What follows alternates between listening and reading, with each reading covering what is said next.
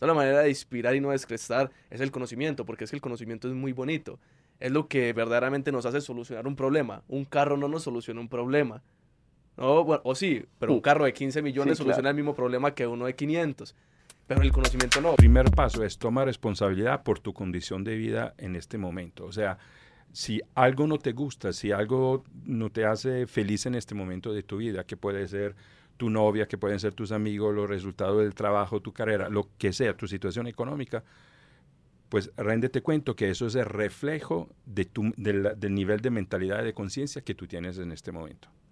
¿sí? Entonces, quieres cambiar, tienes que cambiar tú, no tienes que cambiar tu entorno, la situación social, política, económica de tu entorno, no, tienes que cambiar tú. Hey, ¿cómo vamos? ¿Cómo fue?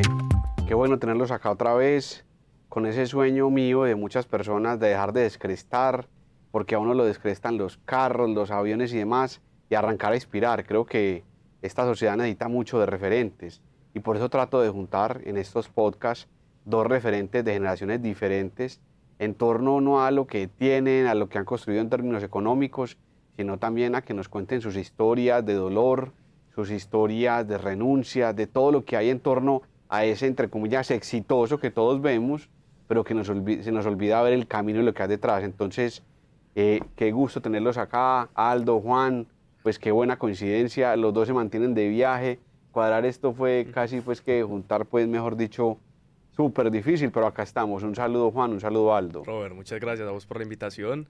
Muy contento de estar acá con Aldo. Ahorita estamos hablando antes del podcast y no, pues qué gustazo, ¿no? Un placer. Sí. No, lo, lo mismo para mí. Gracias, Robert, por la invitación y Juan, un gustazo. Conocerte físicamente, presencialmente, finalmente. sí. Igual. La idea, la idea es que, como siempre lo menciono, a mí me cuesta mucho extraerme de los protocolos, lastimosamente. Yo no había que me metí en eso. La idea es que esta sea una conversación muy relajada, que nos preguntemos entre nosotros. Entonces arranquemos un poquito por Aldo. Uno ve a Aldo en todos los lugares, en todas las fotos, lo ve con Hillary Clinton, con Obama, con el uno, con el otro, lo ve en las redes sociales dando herramientas a muchos jóvenes para que salgan adelante de sus crisis emocionales, empresariales, etcétera, etcétera. Pero ¿qué hay detrás de Aldo? O sea, ¿quién es Aldo? Y Aldo es que, que anda en Medellín, vive acá en Medellín, come bandeja paisa. O sea, es una persona muy reconocida, sale en revistas como un líder muy importante, etcétera, etcétera, lo reconoce todo el mundo. Pero ¿qué hay detrás de vos? ¿Qué, ¿Cuál es tu historia? Digamos que en, en- en- en palabras cortas, ¿cuáles son esos hitos que te llevaron a estar donde estás hoy? ¿Cuál es tu historia?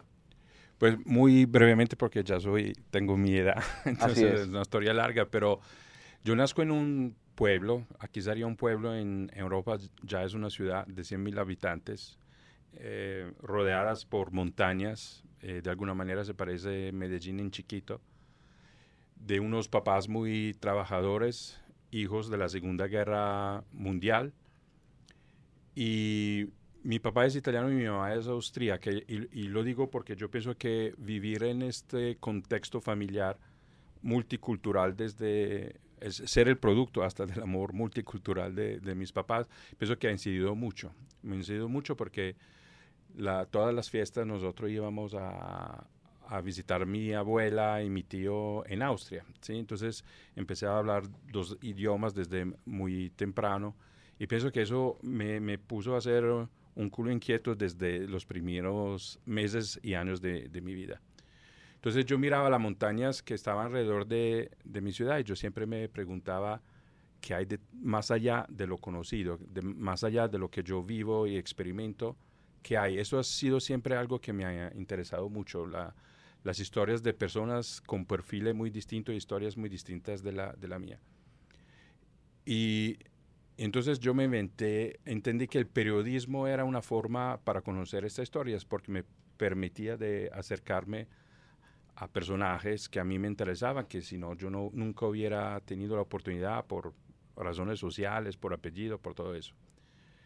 Y, y eso me puso a viajar, me puso a viajar y, y, y, eso me llevó a después a mudarme a Palermo, que es exactamente al lado opuesto de donde yo nací, en el sur de Italia, una ciudad conocida en el mundo durante muchos años por la alta densidad mafiosa.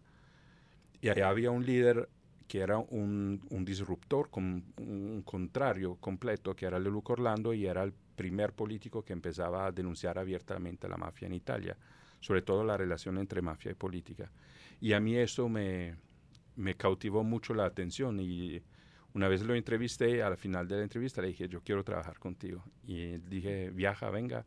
Entonces yo dejé todo, tenía 22 años, dejé mi familia, dejé mis amigos, el trabajo que tenía en este entonces, la universidad misma, y me fui a trabajar con él.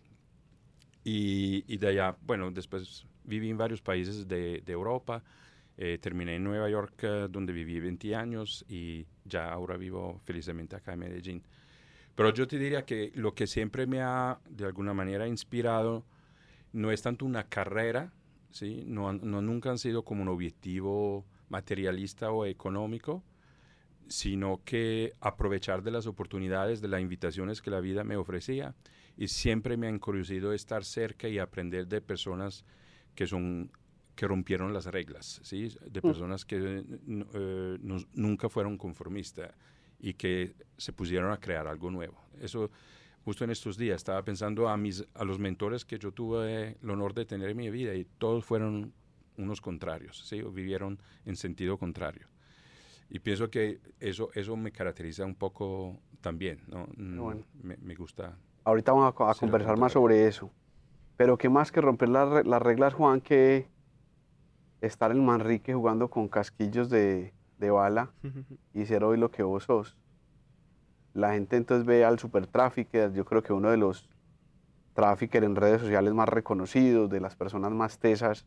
Entonces es un todo de, de, de, redes sociales, de cursos, de hacer que las marcas crezcan, pero la gente tampoco conoce muy bien tu historia.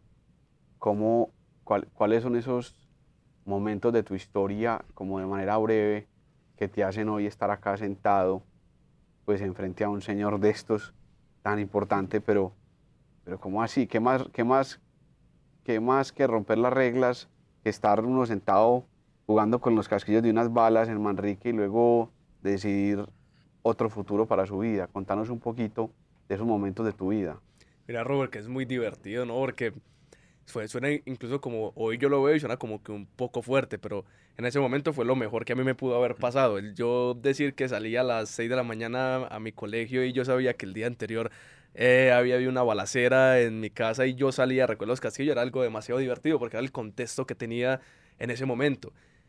Eh, ¿Qué se siente en ese momento? Uno, diversión, es divertido por el contexto y es lo que yo empiezo a ver que era lo que yo te contaba la vez pasada que nos reunimos a tomar ese cafecito y es, hoy en día yo no juzgo a las personas que están en un barrio popular y terminan robando una motocicleta, terminan metiéndose a una banda. ¿Por qué? Porque es el contexto que tienen. Cuando tú estás allá adentro, que Aldo lo decía, ¿qué hay detrás de esas montañas? Muchas personas no se hacen esa pregunta de qué hay detrás de una montaña, sino todo lo que hay acá adentro es lo que está el mundo. Entonces es lo que uno piensa cuando están viviendo en un barrio popular. No, pues si acá actúan de esa manera, todo el mundo actúa igual. Entonces a todos se les hace muy normal. Ah, mataron a una persona en la esquina, oye, pues ya es el día a día, es lo normal, ¿no? Cuando empieza uno a salir de ahí, empieza a entender que el mundo no es eso.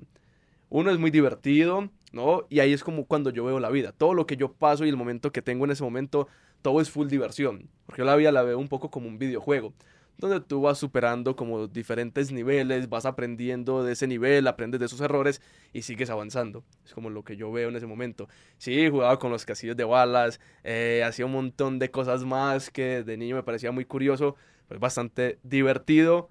Y hoy en día, ojo, no estoy diciendo que es bueno hacerlo, pero es divertido por el contexto que uno tiene. Qué bueno. Y, y hoy lo que has construido, ¿cómo es ese momento de quiebre en donde vos decís, bueno, sea, ¿yo qué hago acá? O sea, o lo que hago acá no. Yo tengo que hacer, estando acá en este contexto, tengo que salir adelante. ¿Cómo es ese momento? Contanos un poco sobre eso. Ese, ese momento es muy bonito porque no fui yo, es algo superior que me habló. Yo estaba acostado, estoy hablando que tenía 16 años. Vivía en Manrique, vivía hasta los 16 años en Manrique. Y mi madre venía diciéndome que nos fuéramos a vivir a otro lugar. Y yo, ni loco, pues yo acá tengo todos mis amigos, ¿cómo nos vamos a ir de Manrique? No puede pasar eso. Y un día, ella venía diciéndome como por un mes eso. Llego yo, de un día para otro me acuesto a dormir, cuando me despierto, literal parecía como un loquito. Yo decía, mamá, quiero que nos vamos, vámonos, por favor, vámonos. Y obviamente no fui yo, porque todo un mes le había dicho que no, de un momento a otro algo superior como que me toque, me dicen, oiga, sí, puede haber algo más allá que tú no estás viendo, pero yo quiero que lo veas. Y ese mismo día nos fuimos, porque mi mamá ya tenía vista una casa en San Antonio de Prado, que es un barrio pues más, es hacia el sur, es en toda la esquina del sur de acá de Medellín, y nos fuimos. Ahí fue cuando salimos de Manrique, creo que no fui yo. Sin duda fue algo superior porque yo decía que no.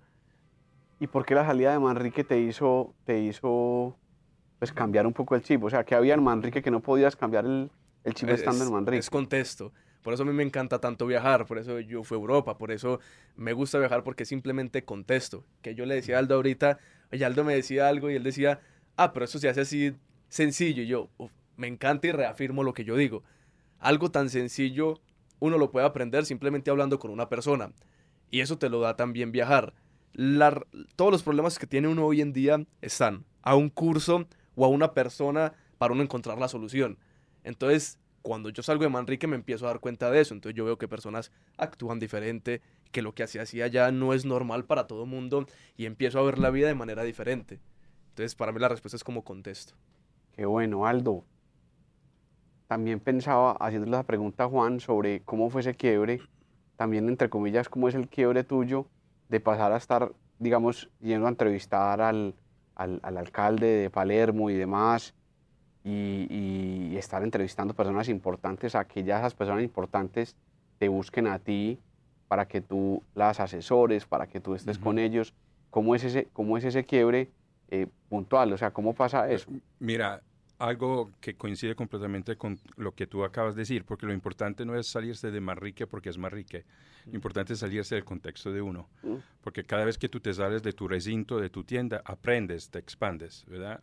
A mí me pasó eh, algo parecido y contrario, porque cuando yo llego a Palermo y empiezo a trabajar con el alcalde, yo durante el día trabajaba con él, y él era un hombre que tenía tres carros de escolta, dos hombres de escoltas, pero yo la noche cuando terminaba y todos los fines de semana me iba a las periferias de Palermo, los más ricos, si quieres, de, Palermo, y allá yo me hacía amigos de los que robaban eh, motocicletas, ¿sí? Entonces eh, tenía en particular un amigo allá que se llamaba Cosimo, que me explicó todo el negocio de robar carros y de cómo después lo, lo revendía en el norte de, de Italia. Y, fue el encuentro con esta persona que para mí fue el punto de quiebre, porque Cosimo tenía 17 años cuando yo lo conocí y, era un criminal de, profesión, pero quería cambiar vida. Y a mí eso me impacta mucho porque él no tenía chance de cambiar vida, o sea, por haber ya estado en la cárcel, por no haber eh, tenido una profesión, o sea, no había empresa en esta época seguramente que lo hubiera contratado. Y a pesar de eso, él quería, él quería cambiar vida, ¿verdad? Y de alguna manera también nuestra amistad lo inspiró en eso. Pero a mí me, a mí me cuestionó mucho porque yo entendí con cuántos privilegios yo había nacido. Yo nací en una familia de clase media, pero de toda manera tuve estudio, tenía mis vacaciones anuales, tenía mi trabajo. Entonces dije, mira, yo con todo eso, ¿qué estoy haciendo con mi vida? Y alguien que, desde quizás mi punto de vista, no tiene nada en términos de oportunidades, pero quiere cambiar vida. Y de hecho, él, terminó cambiándola porque hoy vive, tiene su negocio en el norte de Italia, es una historia súper super bonita. Pero a mí fue, fue el contacto con esas personas que a mí me cuestionó mucho. ¿sí? Me cuestionó el propósito de vida y el del para qué yo hago las cosas. Eso fue salir de mi recinto. Y pienso, pues, desde allá para, para, para arriba, o sea, no los llamarías clientes, pero siempre, siempre en las mis profesiones, las primeras personas con las cuales yo trabajé no han sido los CEOs, los líderes, los Clintons y toda esa gente, han sido gente como Cosmo, ¿sí? Y pienso que eso es un diferencial, porque cuando tú trabajas con gente también que tiene una historia de vida como la de Cosimo, una historia de resiliencia como la de Juan, eh, tú aprendes cosas sobre el potencial humano y sobre nuestra humanidad que muy poquitas personas te dan a esta intensidad, en este nivel, ¿sí? Entonces tú me dices, porque hoy la gente me, me, me, busca, pues la verdad no lo sé. cada vez quedo sorprendido que alguien me busca, no, no te sabría decir. Pero yo pienso que es no porque yo tengo una caja de herramientas particular, porque muchos las tienen, sino que es quizás por el camino, quizás por es la, la, la experiencia que sí, esa sí ha sido un poco original en ese sentido. Aldo, es muy bonito lo que dices de Cosimo, ¿no? ¿No crees que de pronto lo que hizo cambiar a Cosimo fue ver que tú estabas haciendo algo diferente y automáticamente como que el contexto del cambio dice, oye, como que sí es posible, sí se puede, mira que Aldo lo hizo, cómo me pegó a Aldo y veo el contexto diferente que tiene y aprendo de él. Sí, y, y, pienso que fue lo bonito, o sea, que fue recíproco, porque uno diría, ah, no, Aldo porque llega de una condición social mejor, ayudó a Cosimo, y no, eso fue, como pasa en la amistad, fue absolutamente recíproco. Yo tenía algo que ofrecerle a él, quizá esa puerta de esperanza que otro tipo de valores es posible, otro tipo de comportamientos, pero a mí él me hizo cuestionar mucho mis propios privilegios que me di cuenta que yo era, que eran privilegios. Yo me acuerdo perfectamente una noche que entré muy en crisis y me decía, no, los problemas que yo tengo son pajas. O sea, yo no tengo problemas. Claro. Sí, eso fue, fue, para mí fue un despertar. Quería preguntarles a ambos, ustedes dos, Aldo, de una manera pues muy disruptiva, que es muy extraño ver una persona como Aldo, pues o sea, doctor de una universidad en Estados Unidos súper renombrada y demás, entrando en las redes sociales a, digamos que a jugar con las redes sociales, a crear en las redes sociales, y Juan que es un genio de eso. El lema, el lema de este podcast es inspirar y no descrestar, ¿cierto? Ustedes dos tienen muchos números en redes sociales y lo reconoce mucha gente en el mundo, pues aparte por lo que han hecho, también por estar en redes sociales. ¿Cómo hace uno en las redes sociales para inspirar y dejar de descrestar? ¿Ustedes creen que en esta sociedad en la que estamos viviendo, donde uno ve tanta desesperanza o sea, en la gente, eh, ¿cómo, se hace? Un, carro inspira. Tener el mejor carro, tener la mejor moto, el mejor viaje, eso inspira. Porque también esa pregunta es para los líderes tradicionales que ellos, al igual que la gente en las redes sociales, no inspiran. Y se los digo, señores, ustedes no inspiran porque tienen un cargo muy alto, porque tienen no sé cuántos empleados, porque tienen un avión privado. O sea, ustedes no inspiran. Puede que nos descresten a los que sabemos que tienen eso, pero no nos inspiran. Entonces quisiera preguntarles a ustedes sobre ese lema de este, de este, de este video podcast. ¿Cómo inspiramos y no descrestamos? ¿Qué, qué pueden decir ustedes al respecto? que tienen tanta gente que lo sigue en redes sociales y demás, y que están metidos en esa dinámica de aquí qué hace uno para que la gente, pues qué hace uno. ¿Qué, qué, opinan los dos de, de, esa frase y, esa, y ese estar en redes sociales inspirando y no descrestando? ¿Qué dirían? ¿cómo, ¿Cómo lo veo yo? Mira, hay algo muy bonito a lo cual le tuve mucho miedo de pequeño y fue el ser genio, ¿no? Porque ya todos sabemos que nos hacen un montón de bullying y más donde yo vivía. Entonces le tuve mucho miedo. Mira que fue muy curioso. Eso nunca lo he contado. Pero a mí en Manrique me echaron de tres colegios. De tres. Pero les tocaba esperar hasta finalizar el año para sacarme. Porque siempre he sido muy hiperactivo. Entonces no me podían sacar porque no perdía ninguna materia. Entonces tenía que esperar a finalizar el año. Me dejaban terminar. Ganaba ese año. Y me decían, bueno, puedes continuar. Pues porque, oye, si eres el que arma la algarabía. Yo era el que me hacía atrás, tiraba los papeles cómo lo junto con, con la pregunta que haces, cómo inspirar y no descrestar, la manera es el conocimiento, ¿no? Hoy en día a mí me gusta y me siento muy orgulloso de que la persona diga, oye, esa persona tiene conocimiento. Entonces la manera de hacerlo es compartiendo ese conocimiento, porque el, conocimiento es para compartirlo. Si tú yo hoy en día tengo más de 1500 videos en mis redes sociales y 1400 son de full contenido de valor hablando de todo lo que nosotros hacemos en la agencia, cómo lo hacemos, qué tipo de campañas subimos, cómo hacemos una estrategia. Toda la manera de inspirar y no descrestar es el conocimiento, porque es que el conocimiento es muy bonito. Es lo que verdaderamente nos hace solucionar un problema. Un carro no nos soluciona un problema. No, bueno, o sí, pero un carro de 15 millones soluciona el mismo problema que uno de 500. Pero el conocimiento no, que era lo, cuando en el, en el inicio de la conversación yo ya tengo eso confirmado y es que todos los problemas están a un curso o a una persona de que nos diga algo que puede parecer muy sencillo, pero que uno no lo había visto y ahí está la solución. Entonces, el, pues la respuesta es conocimiento, compartir eso que tenemos que a alguna persona le va a servir. Que también el medio del conocimiento es pues lo que hay detrás del conocimiento que todos tenemos y es nuestras historias, ¿cierto? Cómo Juan llega a ese conocimiento, cómo hoy una persona que no es visible, pero que tiene esa llama en el alma de querer salir adelante, pues va a ver este podcast y va a decir, ve, yo también estoy en un barrio. Ay, ve, y el conocimiento, ¿cierto? Como la manera en que lo decís y en que abrís tu alma para que la gente sepa que no solamente sos MacGyver en las redes sociales y Mandrake, sino que también sos una persona de carne y hueso que ha sufrido, que le ha costado y que ha pasado por momentos difíciles. Aldo, inspirar y no descrestar. Y tú que estás en ese medio empresarial, pues tú que a ti que te conocen los grandes empresarios, diría yo, de Latinoamérica y en Estados Unidos, o sea, ¿cómo inspirar y no descrestar? Pues mira, la, primero yo no es que me ponga como misión o como propósito, tengo que inspirar o, tengo que descrestar, no, no, es lo que me mueve, no, le, no le gasto como energía a pensar en eso. Yo pienso que muy, muy similar a lo que dice Juan con el, eh, con el tema del conocimiento. Para mí lo que me mueve es compartir lo que yo he aprendido, compartir lo que la vida me ha enseñado. estoy en las redes sociales porque es la forma de democratizar también mucho conocimiento. Em, hacer coaching conmigo también porque uno trabaja unas horas al día y, no puede atender a miles y a miles de personas. Eh, es un monto desafortunadamente muy alto en términos de presupuesto que no todo el mundo se puede permitir. Entonces, esa para mí es, siempre ha sido una frustración, porque las herramientas del, del, desarrollo de crecimiento personal deberían ser enseñadas desde cuando estamos en el jardín infantil, porque nos permiten de tener una vida mucho más plena y mucho más tranquila, con menos sufrimiento.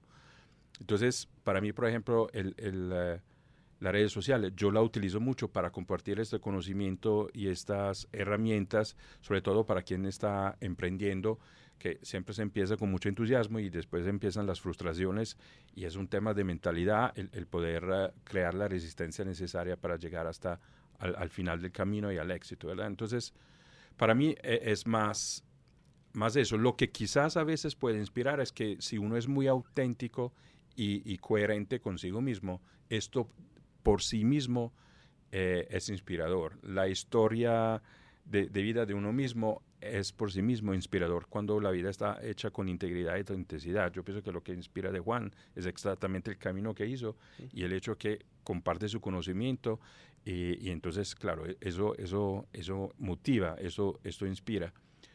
Más que decir, sabes que ahora me siento, hago un video y quiero inspirar. Eso, sí, claro. No, eso, eso es muy natural, que yo siempre he discutido eso en el mundo en el que me muevo que hay personas que se autoproclaman líderes. Ah, es que yo soy líder. Dice, ay Dios mío. Pues, o sea, que es una cosa compleja hoy, que el mundo necesita referentes como ustedes, pero tiene personas en cargos de poder muy altos que se autoproclaman líderes y que ser líder no es simplemente tener mucho dinero o tener una empresa muy grande o estar en un cargo muy alto. Eso no te hace líder. Yo, yo digamos que inclusive la historia de este podcast nace porque en una discusión con estos líderes él decía que él no quería salir, que él no quería salir, que a mostrar su historia, que a él no le interesaba ni con su nombre, ni con su marca, ni con nada. Entonces yo también pensaba que la persona que no estaba dispuesta a exponer su alma, a contar su historia y a enseñar a los otros, porque contar la historia también es enseñar, eh, no podía inspirar y no podía ser líder, porque un líder está, pues un líder corre ese riesgo de abrir el alma y de que muchas personas lo juzguen, pero corre ese riesgo con, con valentía, queriendo también, queriendo también servir, o sea, que su servicio está por encima de, de lo que tiene o no tiene. Y en medio de eso, Juan, también te preguntaría, te preguntaría a ti, también sería una pregunta para Aldo, pero en sus circunstancias, ¿qué le podemos decir hoy a un joven que está en Olaya, en Cartagena, que está en Manrique, que está en el distrito, que está en algún barrio en donde tiene menos oportunidades y que nos ve hoy, ¿qué le podemos decir como, vea, haga, yo hice esto, esto y esto me funcionó, haga esto y esto? O sea, ¿qué le podemos decir a ese joven para que salga de su contexto? Que a veces puede que los contextos sean simplemente mentales, ¿cierto? Para que salga de su contexto y pueda soñar con ser una persona como vos. Ya, Robert, hoy en día yo creo que Sí, es cierto. El único que tiene menos oportunidades que cualquier otra persona es el que no tiene una computadora. Ese sí acepto que puede decir como que, oye, no tenemos oportunidades. Pero si hay una computadora, las oportunidades están. Era te voy a contar la historia de un primito mío que vive en Manrique. Los computadores que dio la alcaldía, oye, están bloqueados para hacer todo. Él encontró cómo desbloquearlos. Cobró 20 mil por desbloquearlos, se hizo como 2 millones de pesos. Tiene 15 años. Y a todos los del colegio que le regalaron computadoras, aprendió a desbloqueárselos, ahí hackeó a la alcaldía. bueno, no lo vayan No, está bien. Pero y se hizo 2 millones de pesos. Aprendió, vio un, un, huequito ahí, se los desbloqueó y se hizo 2 millones de pesos con una computadora. Entonces hoy en día las oportunidades sí están con una computadora en la mano. Están personas como yo que pueden compartir su conocimiento, como Aldo en sus redes sociales. Yo he aprendido, mira que eso, yo por esa razón me salí de mi universidad. Eh, ¿Dónde estudias tú? En el Pascual Bravo. Estudiaba en el Pascual Bravo, entonces me daban una clase de cálculo. Yo venía y colocaba en YouTube la clase de cálculo. Aparecía Julio Profe enseñándola en 30 minutos y no en dos horas y aprendía más fácil. Y yo dije, no, pues no puede ser así. Entonces esa fue una de las razones por las cuales me salí de la universidad. Entonces mira que las oportunidades sí están. Hay mucho contenido gratuito. El que no tiene una computadora sí tiene menos oportunidades que otro. ¿Qué otra cosa diría? Hay algo que cuesta mucho y es alejarnos de personas. Y sí, va a doler. Yo me alejé de mi familia, me alejé de mis amigos. Duele, pero es como el precio que uno debe aceptar pagar si quiere cambiar su vida. Porque es que si uno todo el día tiene a personas contándoles eh, la chica con la que salió el fin de semana, a dónde vamos a ir a tomar este sábado, oye, eso no te aporta nada por si uno se toma un cafecito como el que nos tomamos ese día, encuentra personas como Aldo que le dan un montón de ideas diferentes, de una u otra manera tú empiezas a programar tu mente. La programa, la programas y empiezas a cambiar tu forma de ser, porque el contexto también es mental. Yo no digo que salir de Manrique es la única opción de cambiar el contexto, porque sí puede ser mental, solo que es más fácil hacerlo. Claro. Porque cuando tú estás ahí metido, se te hace muy difícil reprogramar tu mente. Claro. Pero ah, que si te dijeran, ve, dale tres tres claves a una persona que nació como vos naciste, tres claves de tu vida que lo van a llevar a estar donde vos estás.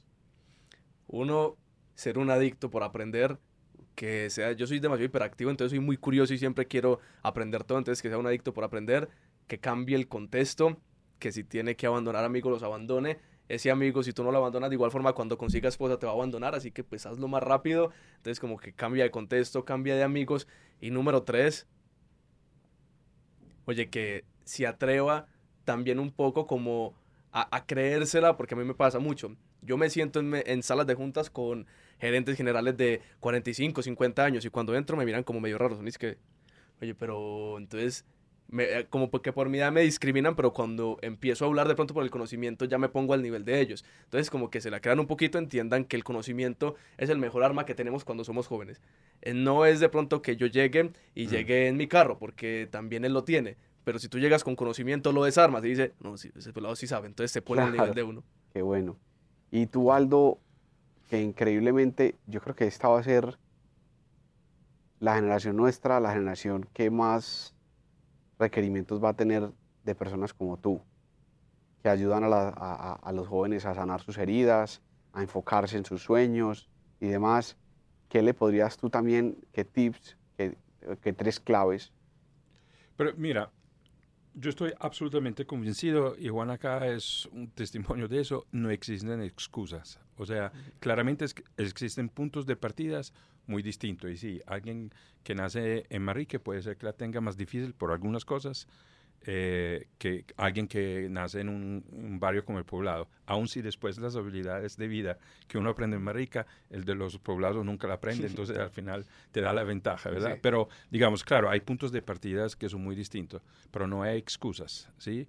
Porque cuando tú empiezas a tener excusas, empiezas a hacerte la víctima de una situación. Y cuando tú eres víctima, eres pasivo y te dejas vivir por la situación en la que Juan ahora hablaba y no te vuelves autor y el creador de tu vida. Mientras nosotros, los que nos diferencia de nuestras mascotas es que somos creadores de nuestra vida, ¿verdad? Entonces, oh, de tus gallinas que acabas de comprar. Entonces, entonces, quiero decir, tenemos que eh, vivir o, creamos nuestra vida de toda manera, o sea, hasta si nos quedamos en nuestro entorno, en nuestra palude, la estamos creando así. Entonces, yo siempre le digo a todo el mundo, primero, el primer paso es tomar responsabilidad por tu condición de vida en este momento. O sea, si algo no te gusta, si algo no te hace feliz en este momento de tu vida, que puede ser tu novia, que pueden ser tus amigos, los resultados del trabajo, tu carrera, lo que sea, tu situación económica, pues réndete cuento que eso es el reflejo del nivel de mentalidad y de conciencia que tú tienes en este momento.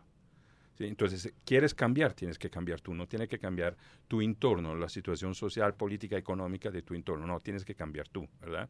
Entonces, toma responsabilidad, que además es una palabra muy bonita, a mí me gusta mucho porque está compuesta de dos otras palabras, que es la habilidad de responder, responsabilidad. Entonces yo siempre puedo, soy hábil de responder a cualquier situación, cualquier dificultad, cualquier... No tengo la computadora, pero si yo quiero una computadora, yo me puedo ingeniar, hacer cosas para que finalmente la encuentre y arranque.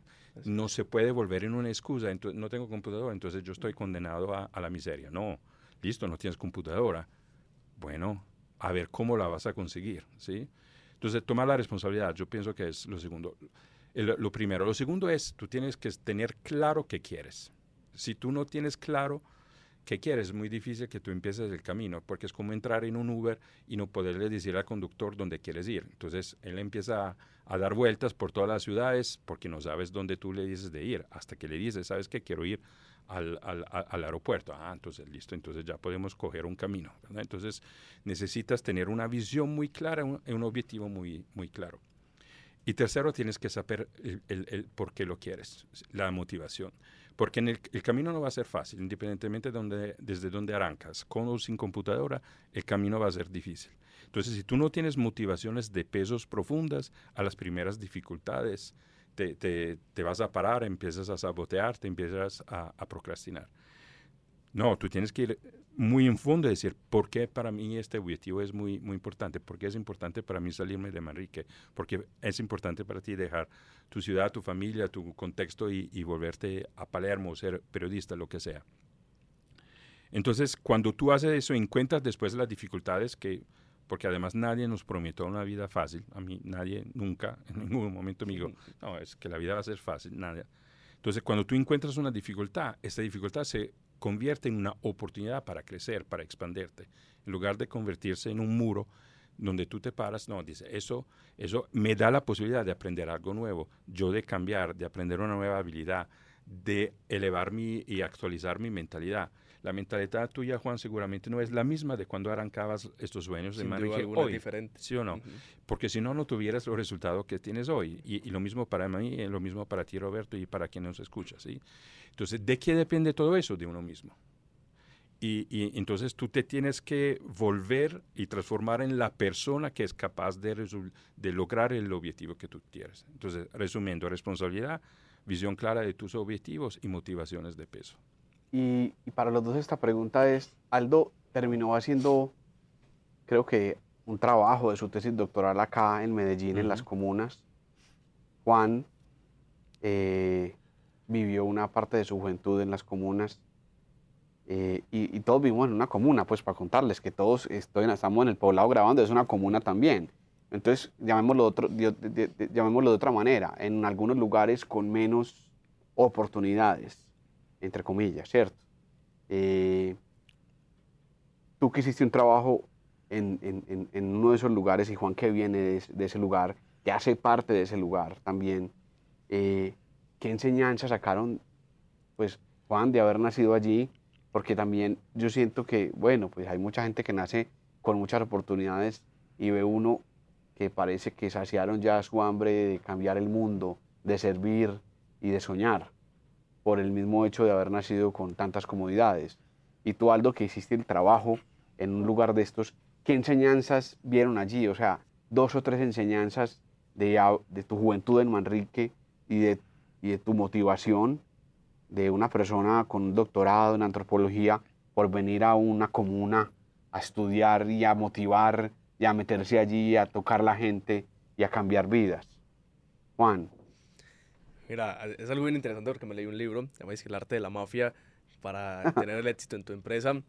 Y, oye, es verdad, no hay nadie que tenga más determinación que una persona que está en una esquina en un barrio Total. esperando a que se vayan a dar su, su balacera con otro. Tú tienes que tener mucha determinación para estar dispuesto a hacer eso. Entonces, sí, ¿cómo aplicas tú esa determinación en la compañía en la que estás trabajando? ¿Serás igual de determinado, resiliente? Es que mira que cuando yo leí este libro entendí que la mafia funciona muy similar a cómo funciona una empresa. No en cómo lo hacen, sino en las habilidades que desarrollan para poder crecerla. Determinación, liderazgo. Hay muchos líderes que son malos. Yo recuerdo que un profesor siempre me decía lo mismo, porque yo era demasiado cansón. Mucho. Y me decía, Juan, mira, tú eres muy inteligente. Y llaman a mi mamá. Pero a mí me preocupa algo. Se llamaba Alejandro Betancur, profesor de español. A mí me preocupa que tú puedas ser un buen líder o que seas un mal líder y te conviertas en Pablo Escobar. Casi que me decía eso, porque tiene sentido. Tú ese mismo liderazgo que desarrollas en la parte que está en un barrio y te vas en una esquina para hacer lo que están haciendo, lo mismo puedes desarrollarlo en una empresa. Entonces yo creía que es determinación y liderazgo. Claro, pero aplícalo de manera efectiva en algo que le va a hacer un bien a la humanidad. Entendido. Pero Robert, Cuéntanos un poco tu historia, de- de- o sea, de tu historia con las comunas. pues, te cuento, primero, yo empecé a viajar a Medellín del 2001. Yo hice trabajo de campo con miembros de los paramilitares entre el 2003 que empecé hasta el 2008 y 2009. Trabajo de campo de tu doctorado en... Tú en tienes un- antropología, sí, de, allá en Columbia University. Y mira, te cuento que de- yo desde el 2001 al 2012 yo no venía al poblado. O sea, yo venía al poblado con unos amigos para ir a- al Tesoro a Crepes and Waffle de vez en cuando. Pero yo no conocía el poblado, no me interesaba y no me gustaba. Yo me, yo me la pasaba en las, comu- las, las comunas, pues Popular 1, Popular 2, Ujú. Manrique, eh, el, basurero cuando estaba en Moravia y, todo eso. Y a mí siempre me ha impresionado la resiliencia de las personas que, que hay allá. A mí me- lo que me descresta así es que mucha gente que vive en el poblado, muchos empresarios, nunca estuvieron en uno de esos barrios. Y le da hasta pavor y, hasta terror. Cuando un lugar es un, lu- es un espacio de inspiración muy grande. ¿Y qué le dirías a ellos, por ejemplo? de ir, de ir, pero no de ir eh, en un tour así para decir que fuiste. O sea, y va, comparte y escuchas historias. Además, quizás muchos de tus empleados vienen de esos territorios y no conoces las condiciones y las historias de vida de esta gente. Si tú vas a uno de esos barrios, una de las cosas que hoy en día te descresta, yo estuve en Santo Domingo como hace dos semanas, y subiendo uno observa, no hay esquina donde no haya gente que está trabajando.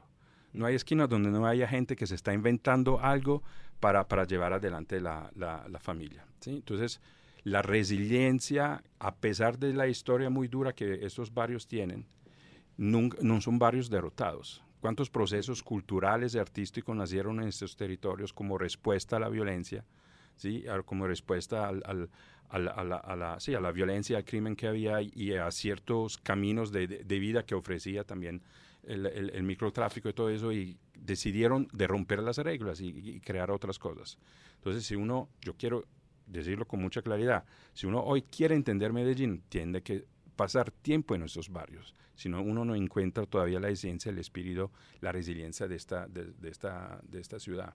Entonces, a mí, te vuelvo y repito, como los barrios de la periferia de Palermo me han cambiado, así lo mismo con, con los barrios de, de- de Medellín, ¿verdad?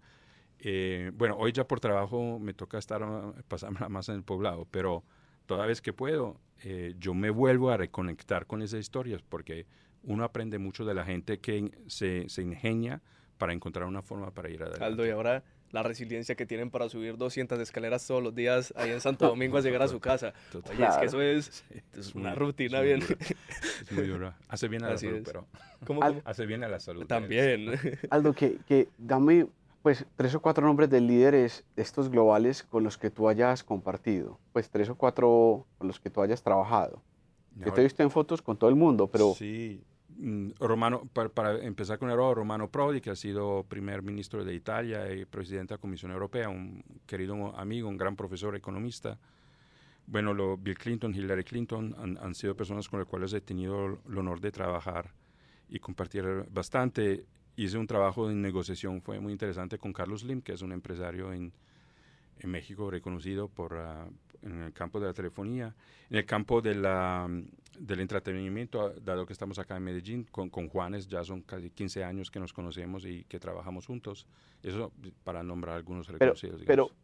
la pregunta sería, ¿qué pudiéramos, tú que has vivido estar en una, en una comuna y ahora que has estado con estos grandes líderes ejerciendo tu profesión, ¿qué encuentras en común entre las personas de Villatina, de Aranjuez, de San Javier, del Popular, de Manrique, de Olaya, de Kennedy, con una persona de estas, con un líder, un, un líder de estos globales que todos tenemos por allá arriba? ¿Qué encuentras en común entre estas dos personas que en el, a todos nos une la humanidad? En el fondo somos lo mismo, pero ¿qué encuentras en común? Mira, lo, lo que encuentro en común, sobre todo con los que, que quieren sobresalirse, eh, es que viven para un, para, eh, para, un sueño, para realizar un sueño. ¿sí? O sea, tienen muy claro qué quieren hacer, qué quieren realizar. Eh, y a eso están enfocados. No importa lo que les pasa en la vida, no importan las crisis y las dificultades. Todos esos líderes que yo te he nombrado han pasado por situaciones personales y profesionales muy profundas, muy difíciles, pero nunca han perdido como, como el objetivo, como el enfoque. Entonces te diría que uno pues, claramente cambia el enfoque si quieres el tamaño del objetivo, pero, pero en el fondo, desde el punto de vista humano, es esa capacidad de enfoque lo mismo. Y una cosa que te diré también como característica más humana es una necesidad para ser, para, por ser escuchado. Que yo pienso que eso eh, no, nos nivela eh, a todo el mundo. Eh, esta gente que está encima del éxito porque está muy visible, que a veces nosotros pensamos que son, quién sabe, que superhumanos, al final también necesitan a alguien con los cuales abrirse, compartir los dolores y, y, las dificultades, los problemas. Y así lo mismo yo lo encontré en los muchachos que están en combo, en los paramilitares, la gente que vive en los barrios y mí mismo y, y las familias y todo, ¿verdad? Esta necesidad de y yo pienso que lo que a veces nosotros nos olvidamos es que, y eso lo aprendí de, de una amiga, eh, una mujer extraordinaria, también muy líder, que ella me dijo una vez, Aldo, donde nosotros nos encontramos, independientemente de la diversidad de nuestra historia, es en el dolor. ¿Quién, quién te dijo eso? Pues no te lo voy a revelar. Bueno, listo. Porque es pues, una persona que no le gusta aparecer mucho, entonces, entonces no hago, por respeto a ella, la amistad que listo. tenemos, el nombre. Pero pero fue una enseñanza muy, muy profunda, ¿sí? Eh, y es verdad, o sea, podemos ser de ideologías distintas, podemos ser de, de, de, estrato social muy distinto. En el dolor nos encontramos porque nos encontramos en nuestra humanidad. Y yo pienso que cuando eso pasa, desde allá pues, pueden hacer cosas maravillosas. Y, como en el dolor nos encontramos, a mí me, me gustaría que también en este podcast, pues yo siempre cuento pues historias, mi mamá que estuvo en coma tres meses, cosas que le van pasando a uno en la vida, que le cambian la vida, eh, que ese momento de dolor que les haya cambiado la vida, ese momento donde ustedes hayan dicho, Dios mío, ¿qué es este batacazo? ¿Yo qué voy a hacer? ¿Qué es este dolor tan grande? O hasta momentos en donde uno diga, pues donde uno dice, pues yo no quiero estar más acá, o sea, yo no, pues que algunas personas dicen, yo no quiero vivir, yo sentía un dolor tan inconsolable que decía, yo no quiero estar vivo. ¿Qué, qué momento, eh, qué momento de esos han tenido ustedes en la vida que, que, pudiera ser compartido en este podcast o que no también, pero, pero que a la, a la, en el fondo nos hace humanos y nos hace iguales a todos los que nos están viendo? Juan, ¿qué momento así has vivido que, vos has, que te haya quebrado? Porque también es eso, a mí también me gusta pensar en eso, me gusta pensar en la fragilidad porque, porque no, uno no puede ejercer ninguna posición de liderazgo si uno asume que uno es otro Dios o que uno es otro emperador. Entonces a mí me gusta escuchar esas historias de dolor y de fragilidad y, de cómo hace uno para salir de allá, de ese hueco, de esa tiniebla, de esa oscuridad. Entonces empecemos por Juan, un momento de esos que, que, que recordes como entrañable, que te haya tocado el alma y que hoy miras para atrás y decís, uy, Dios mío, gracias? Bueno, pues mira, hay algo que tengo más como tema personal y es que siento que nada es dolor porque es que eso es la vida, lo que decía Aldo, que concuerdo con él, es que nadie nos dijo que en la vida veníamos y que esto iba a ser fácil. Yo fui muy gamer de pequeño, entonces en los videojuegos, dime qué divertido sería un videojuego si siempre uno tuviera que andar derecho y no tuviera que saltar, matar un monstruico, oye, no tendría nada de divertido y eso es la vida, ¿no? Entonces, si tú me preguntas eso, yo te diría ninguno, porque todo lo he visto tan divertido. Sí, han, han sido retos difíciles. Cuando uno tiene una empresa, todos los días es, tú un día te sientes acá arriba, otro día estás acá abajo en emoción, otro día quieres gritar de la felicidad, otro día estás aburrido y no quieres hacer nada. Pero eso es, ¿no? Es lo que se debe hacer. Si tú me preguntas, yo diría, la verdad, ninguno. Y es porque todo lo veo muy divertido, es porque eso es la vida.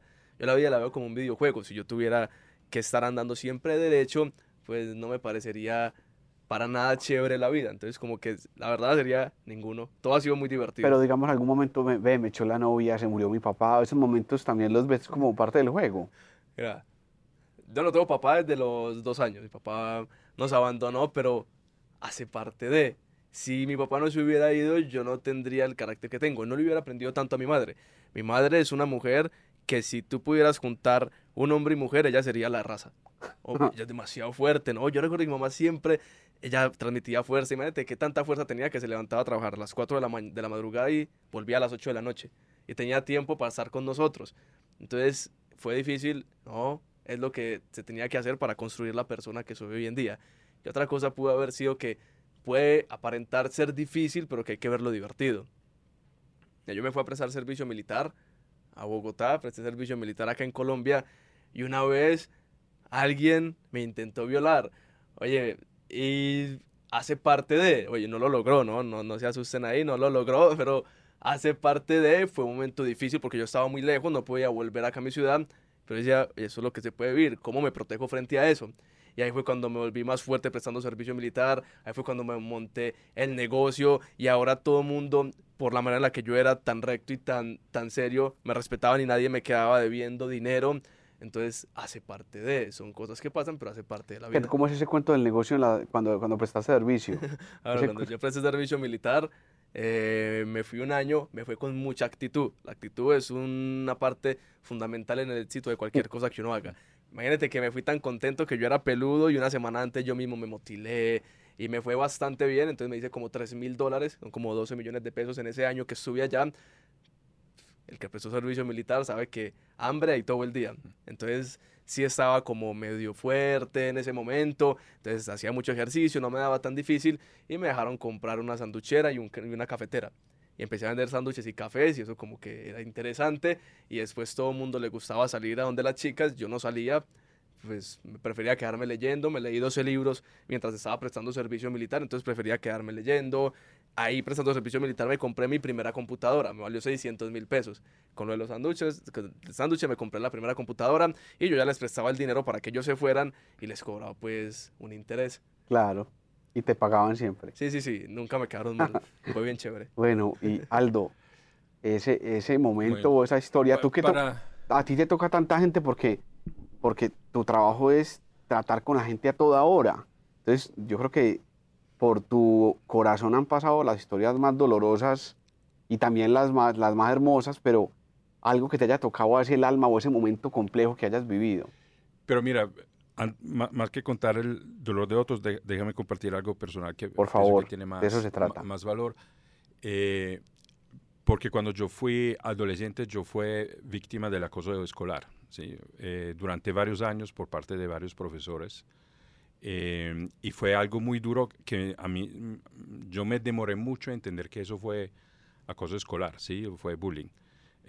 porque yo durante mucho tiempo creí que yo simplemente no era inteligente y que no era capaz como consecuencia de este, de este abuso. Mm, cosas como me equivocaba en dar una respuesta y me tiraban un libro y me insultaban en frente de mis compañeros. Y yo hasta entrar en el, en el colegio, yo era alguien con mucha confianza, muy extrovertido, eh, con mucha iniciativa y me quebraron completamente la autoestima, la autoconfianza durante muchos años y me tomó mucho tiempo volver a recuperar esta, esta esencia mía, ¿sí?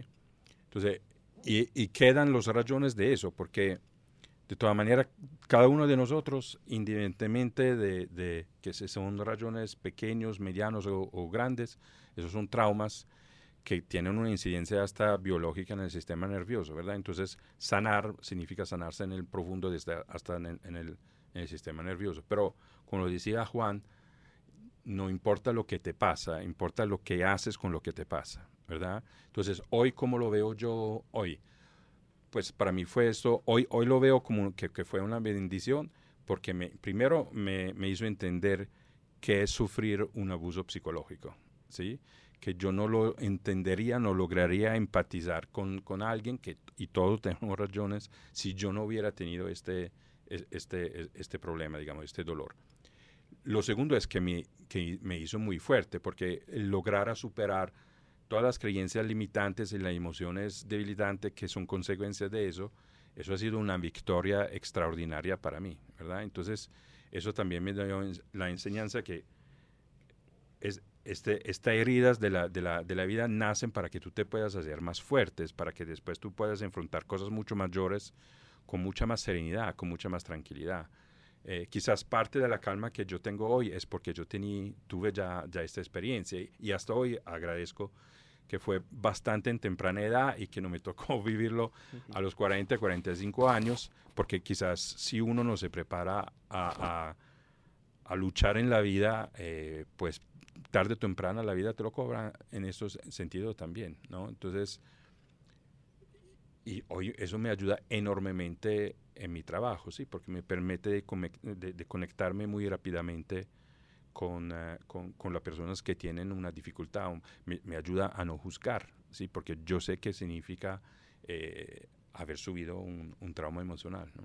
Qué bueno. Y en medio de eso, de la terapia y todas esas cosas que tú haces, hace poco leía un estoico que decía que más que esos, esos asuntos de terapia y demás, lo que, hay que, lo que hay que mirar es la filosofía con la que vivimos, lo que hay por debajo, lo que trasciende. Vamos ya muy adelantados en el podcast, pero me gustaría que le contaran a la gente brevemente cuál es esa filosofía que viven. Por ejemplo, Juan, que me parece muy charro porque, pues Aldo no, pero muchas personas del contexto de Aldo, empresarios, creen que, que los pelados como vos son unos pelados que no agregan valor y que demás. Aldo no, vuelvo y lo repito, porque Aldo ha sido un abierto y un adelantado pues a muchas cosas.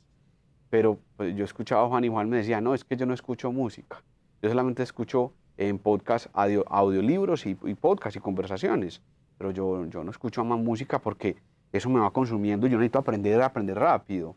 Entonces, mira que tienes unas cosas en tu filosofía de vida que uno no se imaginaría, pues, cuál es la filosofía que trasciende eso que ustedes viven y eso que los hace hoy exitosos haría hasta como una de las últimas preguntas de este podcast.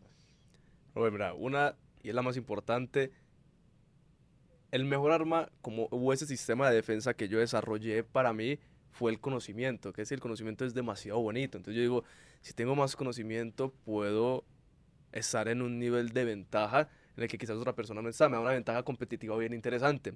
Entonces hago lo que tú decías, por ejemplo, yo no escucho música, ¿por qué? Porque te conté la historia, le, le contaba a Robert una vez que nos tomamos un café, me despierto yo a las 6 de la mañana, con un montón de cosas por hacer en mi empresa, con los chicos, y me despierto yo y mi cerebro empieza a cantar, dice que Titi me preguntó si tengo muchas novias, y a mí me dio una rabia impresionante, yo dije, ¿cómo yo le estoy dando el poder a un personaje como estos, que es Bad Bunny, a que entre en mi cabeza a que a las 6 de la mañana esté cantando eso? Entonces dije, pues es que yo tengo el poder, lo que te decía, yo me hago responsable, yo no le echo la culpa a la música, yo soy responsable. ¿Cómo hago yo para que en vez de que reproduzca una canción en mi cerebro, por el contrario, esté reproduciendo una entrevista que le hacen a una mente maestra y que yo voy a poder reproducir eso en mi cabeza y me da la herramienta para solucionar un problema. Entonces ahí me desconecto de la música, escucho full podcast, audiolibros, entonces eso resulta que pasa un problema y hay en ocasiones que yo respondo cosas que yo digo, oye, yo no sabía que tenía ese conocimiento, pero termino teniéndolo pues porque le estoy metiendo full información a mi cabeza, que es la que yo quiero recibir y reprogramo mi cerebro a cosas que yo quiero recibir. Entonces sí, sería como ese arma de defensa que es el conocimiento. Excelente. Aldo, que esa filosofía para, para, como te decía al comienzo, yo aprendí de mis mentores que es importante vivir en sentido contrario, porque es la única manera que tú puedas aportar algo nuevo, ¿sí? Entonces no es ser contrario por el gusto de ser contrario, sino que es para construir, para, para crear y para generar. Entonces yo me preocupo casi todos los días que si todo el mundo hace zik, yo haga zak, ¿verdad? En, ah. este sentido. Entonces me pregunto mucho en ese sentido de de mi coherencia en este sentido. O sea, estoy muy atento a qué me estoy conformando, una opinión, una tendencia, una moda. Entonces, no, ir en contra de eso solamente si es moda porque es moda, sino decirme, eso, eso es lo que yo quiero, eso es lo que me representa, ese es quien soy yo y tomarme riesgo de ir contra corriente, sabiendo que eso significa a veces perder amistades, eso significa a veces no unirse a grupos, a, asociaciones, a círculos y todo, por no ser conformista, ¿sí? Eso es lo que me da pavor, es conformarme. Entonces, es mi, mi, encuentro siempre la manera para, para salirme de, de encierres. Yo creo que hoy muchas circunstancias las- de las que vivimos, pues en, en mi país y en Latinoamérica, tienen que ver mucho con que la gente no se atreve a ir en contravía, con que se siente cómoda en ese status quo, ahí en eso, en los mismos, con los mismos. eh, y yo creo que, digamos que en parte es muy bueno lo que ocurre hoy, en todos sentidos, porque es como si revolcaran un montón de liderazgos que han estado cómodos ahí sentados eh, con sus bacanerías, en su status quo, con su, pero que realmente no aportan nada. ¿Tú qué le podrías decir, Aldo, a una persona de esas que se siente cómoda, que inclusive dice, no, Robert, yo que voy a ese podcast, sentarme con un pelado influenciador, no jodas. A mí no me digas eso. Ese pelado, yo que me voy a sentar con el pelado. ¿Qué le dirías a ese tipo de personajes? Yo no sé si le diría algo, porque, Ah, bueno. porque no me gusta perder tiempo, ¿me entiendes? O sea, si, si alguien no ve la oportunidad y no tiene la curiosidad para encontrar y entender que, que esta generación está llegando con un tsunami, ¿sí? De, hasta e- económico, porque la economía digital va a, ser, va a dar la posibilidad a mucha gente de vivir independiente de, de muchos grupos de intereses, de muchos grupos políticos, económicos, y a crear su vida y su camino. E- Eso es la sociedad hasta donde vamos. Entonces, si tú no entiendes, no estás conectado con este futuro que quiere emerger, no sé qué conversación tenemos que tener. ¿Me entiendes? o Ah, sea, quédate comodito. A, a mí me, me- me gusta hablar con las personas que se cuestionan, ¿sí? que empiezan a decir, quizás me tengo que salir de mi recinto para ver qué está afuera, pero no va a ser el tour o hacer la reunión ocasional con los jóvenes pelados de los barrios para escucharlo y, y Sí. has resuelto el Como, problema. como No, si no. estuviera yendo a un zoológico, pues a ver, yo no sé qué. Sí, o, o- o hacer turismo social o Sí. como lo llamo yo. No, eh, hay, un, hay una diferencia entre el turista y el viajero. El viajero va porque con- quiere conocer, quiere experimentar la cultura de alguien, ¿verdad?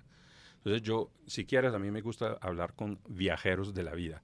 Si alguien está muy cómodo en su, en su recinto, en su, pues, pues yo, yo, ¿por qué lo tengo que sacar de allá? O sea, no soy yo que te va a motivar a, a salirte de, del- de tu comodidad, te tienes que motivar tú.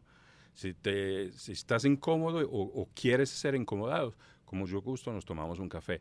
Si no, yo, yo, yo voy y me encuentro con otras personas, ¿verdad? O sea, yo, nos vamos a tomar un cafecito los dos. más- Claro. más Así bien. es. Y, yo, yo, y, y para terminar, Yo La- le quería hacer una pregunta. listo, eso, eso, eso, Aldo, eso les iba a te- preguntar, que se preguntan los dos. Aldo, co- como con la sabiduría que tienes hoy tú en día por la edad y el recorrido que tienes, que claramente se ve que es mucha el pelo experiencia. blanco.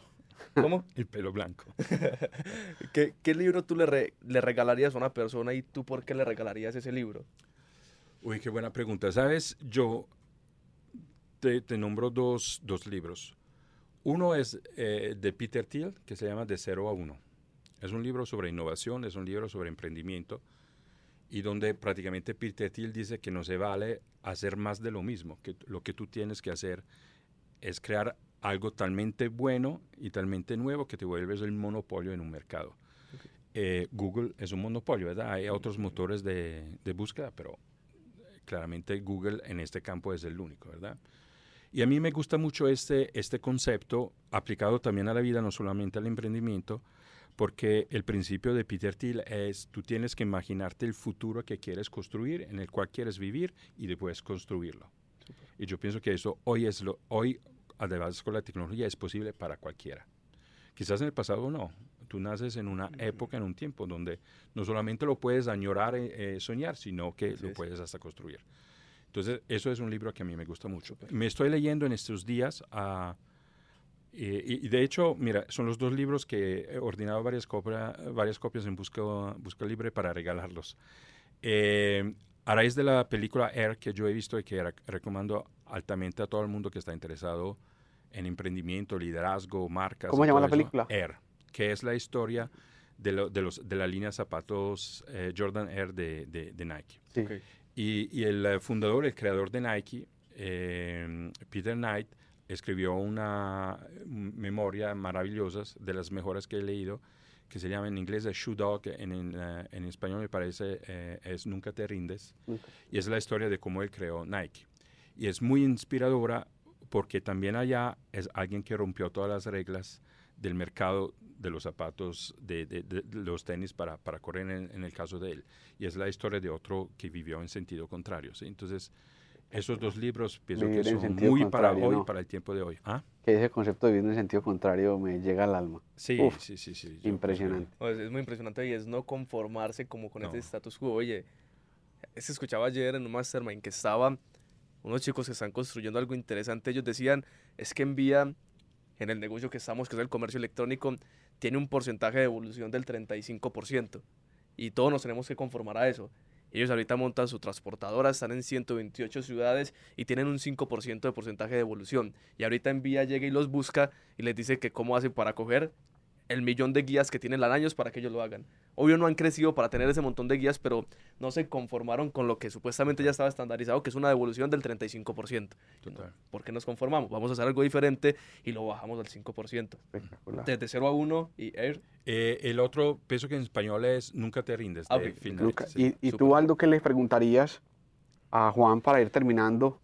¿A qué, qué, qué Pues pregunta? a mí, de- desde el comienzo de tu historia me interesa mucho porque tú tenías un cierto contexto, ¿verdad? Pero rompiste las reglas, o sea, no seguiste los patrones o, o la, la biografía o, o- o el camino que generalmente uno hace allá, que es estudiar la universidad, un Así diploma, encontrar un trabajo, un empleo y, y- y salir adelante. Entonces allá, eso me dice que hay algo en tu mapa mental que quizás te lo transmitió tu mamá o quién sabe, pero hubo algo que te hizo romper las reglas y que te dices, yo, yo voy a construir algo distinto. Tú logras identificar cuál es la creencia o cuál es el valor que, que te hizo distinto a, a tus compañeros, a la gente que estaba en tu barrio. Sí, mira que lo analicé por mucho tiempo Mm. y siento que es la hiperactividad. Soy demasiado hiperactivo. De hecho, en mi colegio tenía psicólogo por mi hiperactividad porque yo terminaba la tarea más rápido que cualquier otra persona. Increíble. Y lo hacía. Entonces, ¿qué tenía que hacer? Yo, no, qué profesor tan aburrido, vámonos a tirar papeles. Claro. Entonces, muy hiperactivo, hacía todo muy rápido y me tenían psicólogo en el colegio. Me trataban de matar como eso tan potente que puede ser. Claro, yo lo entendí. ¿A quién le interesa alguien tan revolucionario con tanta energía que pueda cambiar las reglas del juego? Pues nadie quiere que vengan a hacerle fiesta en su casa. Entonces, después lo entendí. Yo creo que eso es la hiperactividad. Cuando yo era pequeño, siempre he sido muy curioso, hoy todavía. Había un radio y yo destapé la radio para ver quién estaba hablando ahí adentro. Entonces como que yo decía, no, yo no me puedo conformar con quién está ahí, vamos a destaparlo. Obviamente no encontré a nadie, le dañé la única radio que tenía mi abuela, pero eh, calmé mi curiosidad. Entonces siento que es hiperactividad, ser muy hiperactivo, querer hacer muchas cosas, curiosear, entender el trasfondo de cada cosa.